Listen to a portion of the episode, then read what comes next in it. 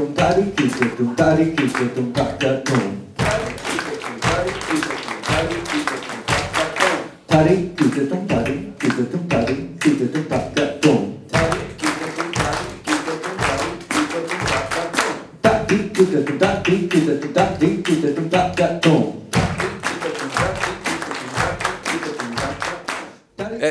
eventually, konnakol has become its own art form.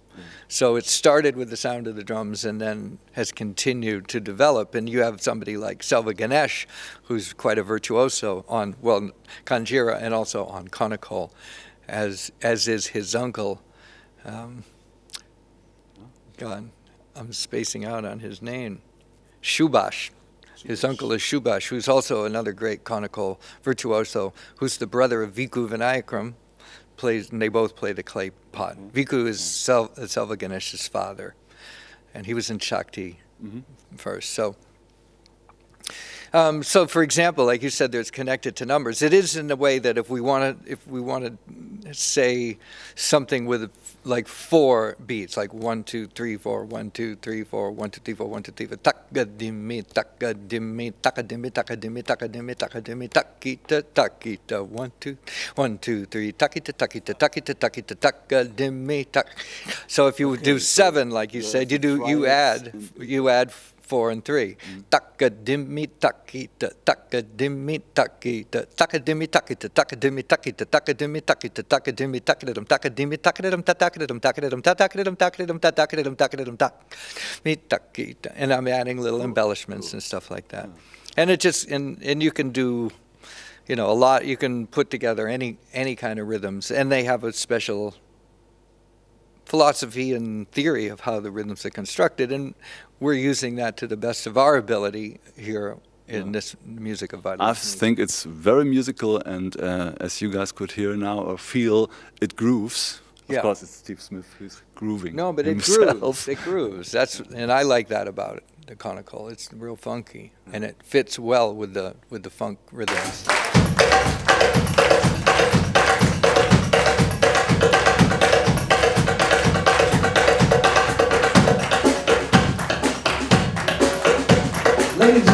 The bass,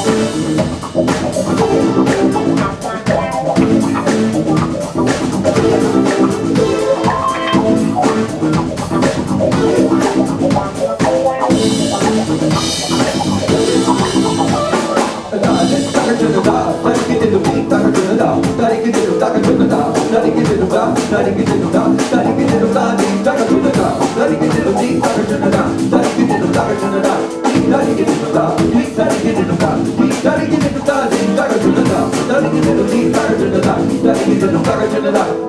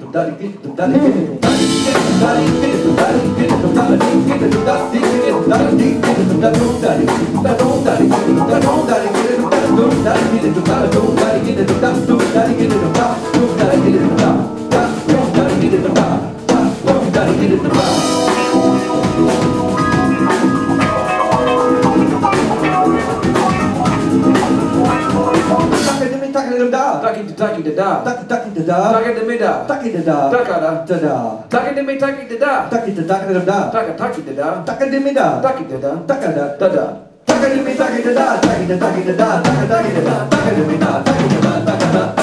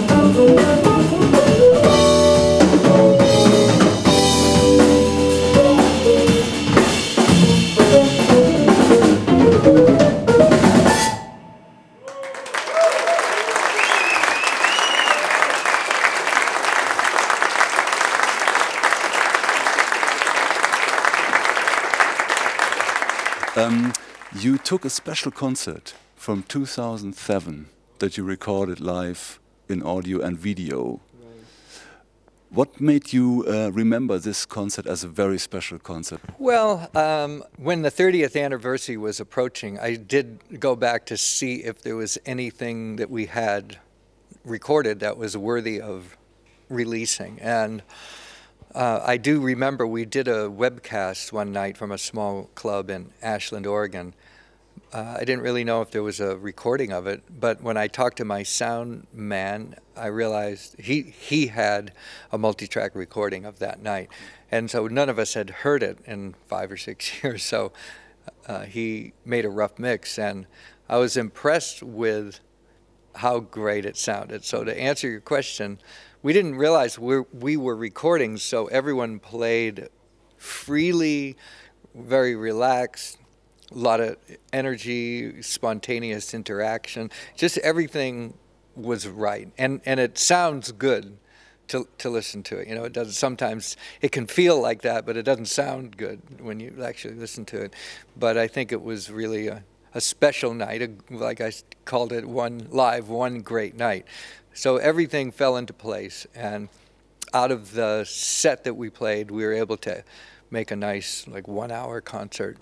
And we didn't know if there was any video footage. In fact, we couldn't find any for a long time. But right before the album came out, somebody found a black and white version of the webcast, and, and it was a low res mm-hmm. webcast. So that's really all that survived was a some black and white footage. But still, it seemed really pretty good to be able to see us playing that. So, also as an incentive to get people to buy the physical product, because of course you can go to iTunes or download place and buy the music, but if you buy the actual CD, it comes with two discs and the DVD being the second disc, so you can see the concert as well. Yeah, and it's really fun to watch this uh, DVD because yeah. it really picks up the mood and it's professionally taped.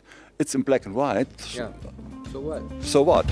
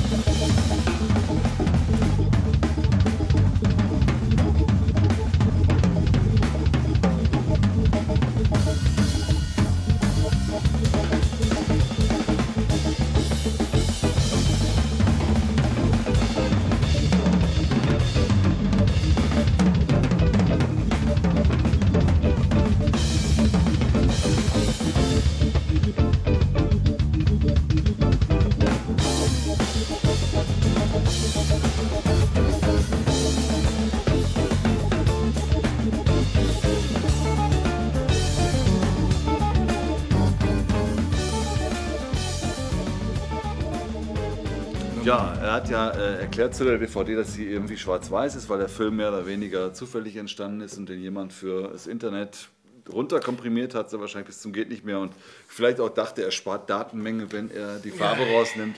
Wir wissen den genauen Grund nicht, ähm, aber ist trotzdem, Aber lohnt sich. man kann sich das gut Ja. angucken. Es ist sehr schön gefilmt äh, mit guten Kameraleuten und ähm, eine gute Tonqualität, weil es nebenher noch einen Audiomitschnitt gab, einen am- amtlichen. Und das äh, Ganze ist ja ein wunderbares Package. Ja. Und, jetzt, bevor wir uns hier wirklich tot labern, würde ich sagen, äh, jetzt bauen wir noch mal irgendwie mal gute sieben, acht Minuten noch mal Vital Information oder Ja. sowas nach hinten dran. Und wir sagen äh, am besten schon mal jetzt äh, Tschüss und viel Spaß noch mit Steve Smith und deinen Vital Informations. Und wir sehen uns beim Nächsten Mal. Bis dahin.